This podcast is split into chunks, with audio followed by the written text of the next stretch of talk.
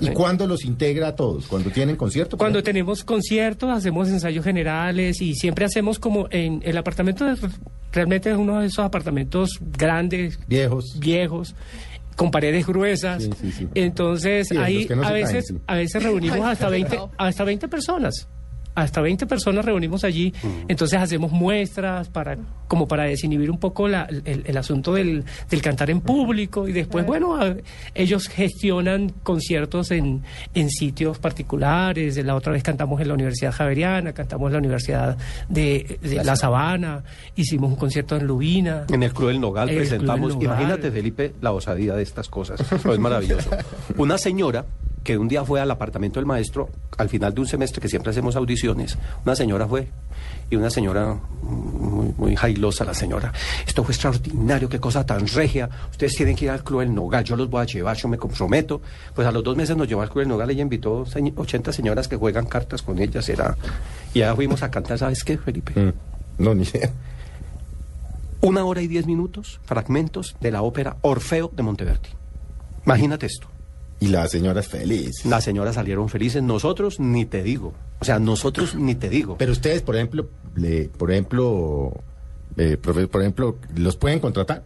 claro. Claro, claro. o sea, yo Sí, quiero que usted me cante una misa, por decir algo. pues, claro. ¿no? Sí. Porque Se se, casa se mi le hija. se le arma Esa- la mi hija misa. ni se va a casar ni va a hacer en misa, pero bueno, pero estoy especulando. Sí, sí, sí. Se hace la misa. Claro, Lo claro, buscan a usted y van y le ¿usted qué le gusta? Mira, me gusta esto de Bach, esto de Vivaldi, es magnífica, no sé qué, el, el aleluya de Händel y dele. Claro, es que funciona como también como un directorio. Entonces, yo veo entre mis alumnos quién tiene montado ese repertorio y los convoco y le digo, mira, hay alguien que está interesado en tal y cual cosa y, y se, se convoca. ¿Y no han Funciona. grabado? No hemos grabado hasta ahora. Deberían grabar. Deberíamos planes? grabar. Hay planes. Eh, el próximo semestre estamos como, esto se llama ópera breve y significa que, que en corto plazo hay una realización. Entonces el próximo semestre estamos proponiéndole a los alumnos más, eh, más destacados grabar unos demos unos demos o unas maquetas que Sí. después se pueden convertir en un, en un disco, eh, donde presentan tres temas contrastantes, ¿sí? Y que eso a su vez le puede servir como para mostrarle. ¿Qué son, qué son temas contrastantes? Eh, digamos que, ¿Que pueden montar, qué sé yo, que no sean del mismo género. Pueden Ojalá. montar, qué sé yo, una de las áreas que yo por lo general me gusta ponerle como patrón fijo, por digamos, de la música eh, universal. Podría montar una canción de su elección, podría ser Carlos en el caso que le guste Rafael, pero que haga su propia versión de una canción que cante Rafael. Y de repente una canción del repertorio colombiano. Entonces son cosas, tres cosas contrastantes que si tienen algún familiar fuera o, fuera de la ciudad que no puede venir a un concierto, poderle mandar un disquito en Navidad, mire, esto es lo que yo hago. Sí. Que se Ah, le vea, pues, que se le vea Bueno, algo. Abuso de ustedes y cantan algo. Porque es que la gente que nos está yendo, no, María Ya Juliana. deben estar, pero Pues, ansiosos por ¿y qué? Y a ver, y a ver, aquí lo que están echando es carreta y qué, que llegué dos alumnos y que un profesor ahí que llegó Sí, y no sí, sé a qué. ver, a ver si es cierto que obviamente cantan, a son, ver. son tres personas para que lo tengamos claro, ¿no? Claro. Pero para que la gente después pueda medir lo, lo que uno puede llegar a hacer, que cante primero el maestro, para que, para Ay, que se dé cuenta a mío. dónde queremos llegar. Ah, no, eso sí no sé cómo van a manejar. No, Pero claro, para que nuestros Claro. amigos de Mesa Blue digan, oiga, no, esto no era carreta, o sea, son unos... Pues Carlos Chica, un periodista ahí que ejerció 40 años y un muchacho ingeniero que Ingeniero cantaba destemplado en la Universidad Nacional y mire lo que hacen. Mírenla. ¿O no, maestro? Es verdad, Hágale, es verdad. coja los A ver, micrófonos. ¿Qué le, qué le Pero podemos usted mostrar? propóngale aquí a sus alumnos. ¿Qué le podemos mostrar? Uy, maestro, usted que se sabe Maestro, tantas usted- tan bonitas. Algo que, es usted como echar la mano no al bolsillo sí. para el maestro.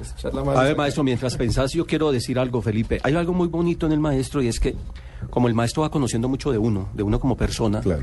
el maestro va desarrollando una habilidad portentosa. que Para mí me parece Él es más psicólogo que, que- que profesor de música, lo estoy ya Pues, percibiendo. yo pensaría que... Les que- lee el alma rapidito, ¿no? Sí, entonces es muy bonito porque él, él, yo ya me lo he pillado. De pronto está uno ahí haciendo los vocalizos, que son estos ejercicios de, de afinación y de Ah, colocación de la voz. todos El esos, y no sé qué, y de pronto empieza, tararea una frasecita de una canción, y entonces eh, uno ya sabe que él, cavilando, Mm. ha dicho, le voy a soltar esto a ver cómo reacciona. Y normalmente dos frasecitas, dos frasecitas, tres frasecitas de la canción, y uno le tiene que decir inevitablemente, maestro, Yo esa canción la canto porque la canto. Que Y uno no- se pone a ver el repertorio que cada uno de nosotros está montando y cada repertorio es tan afín Con uno. con uno. Sí, sí. Es una cosa, es una cosa realmente muy bonita del maestro. A ver, maestro, ¿ya pensó o no? A él le dieron... Hay, hay una canción a él le que... dieron aire. Sí, hay una canción muy, muy eh, representativa de, de la época barroca de un compositor eh, que hizo la nueva manera de escribir la música, porque en, eh, en el Renacimiento hubo ese boom de, de que había muchas voces y la gente no entendía el texto y para mí hoy por hoy eh, el texto es lo más importante. Le comentaba ayer a uno de mis alumnos es que la gente eh, obviamente lee porque los celulares y las tablets hay que leer para saber qué, qué le comunican a uno. Pero esta cosa de, de la poesía, eso, eso como que leer poesía es, es ahora como, como, es una cosa como, como un hobby bastante emergente que no, que no es, que no es esencial pues para Así es. vivir. Entonces, yo les digo a ellos, bueno, si una persona viene a escuchar un concierto o, o está escuchando un concierto de ustedes, es decir, un texto muy, muy, muy claramente, eh, yo creo que ahí estamos alimentando esa cosa exquisita de, de- de degustar la poesía. Entonces hay una canción, una de las más representativas de Giulio Caccini, que se llama Amarilli mia bella, mi bella Amarilli, no sabes el dulce deseo de mi corazón de que seas mi amada. Créelo. Y si lo dudas, no dudes. Ábreme el pecho y verás escrito en él, Amarilli es mi amor. Bueno. Y la canción dice más o menos, Amarilli mia bella, non credio del mio cor, dolce desio d'esser tu, l'amor mio. ¿Qué tal la Qué voz? Allá belleza, es donde ¿ah? quieren llegar, ¿no? Allá queremos llegar, sí señor, allá queremos Eso llegar. para que lo- para los que no sabemos, ¿usted qué es? ¿Tenor? Yo soy un tenor, sí, Sí, y me especialicé en la lo música por barroca. por tenor. Ah. Sí, me especialicé en la música barroca y eso le da como una connotación más humana. No es el típico tenor que canta "Ah", y que todo es estridente, No, no, esta es cosa, es sino sino tenor una cosa como más sí. íntima, porque esa música se hacía en recinto más íntimo, que es lo Sí, que yo claro. quiero eh, auspiciar con mi, con mi ópera breve. Y Carlos Chica es que Yo soy tenor, Tenor. Y, y ahí Y- también. sí, y ahí sí, también. Somos tenores, sí. bueno, entonces Los Pero- tres pero fíjate. ¿qué vamos a hacer con los tres tenores acá? ¿Ah? No, mira, fíjate, una de las canciones que a mí más me sedujo, eh, maestro, por favor me regaña si lo hago mal, pero de esto se trata. Una de las canciones que más me sedujo es cuando el maestro me dice, oye, Carlos, ¿cómo- ¿cómo te suena esta canción? Que es la historia de una rosa que se enamora de un sauce.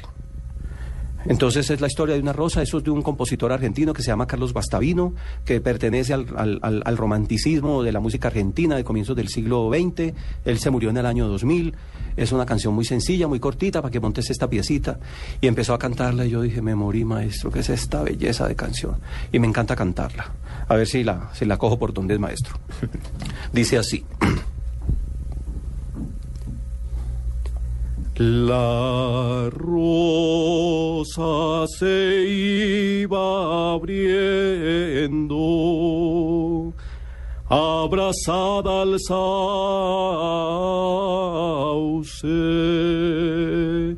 Ahí viene el piano como 30 segundos, ta, ta, ta, ta, ta, y de pronto entra uno.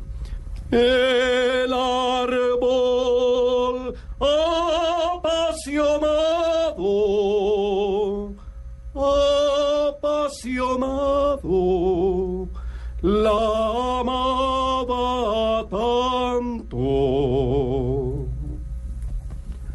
Pero una niña, una niña coqueta, pero una niña, una niña coqueta se la ha robado. Y el sauce desconsolado la está llorando, la está llorando.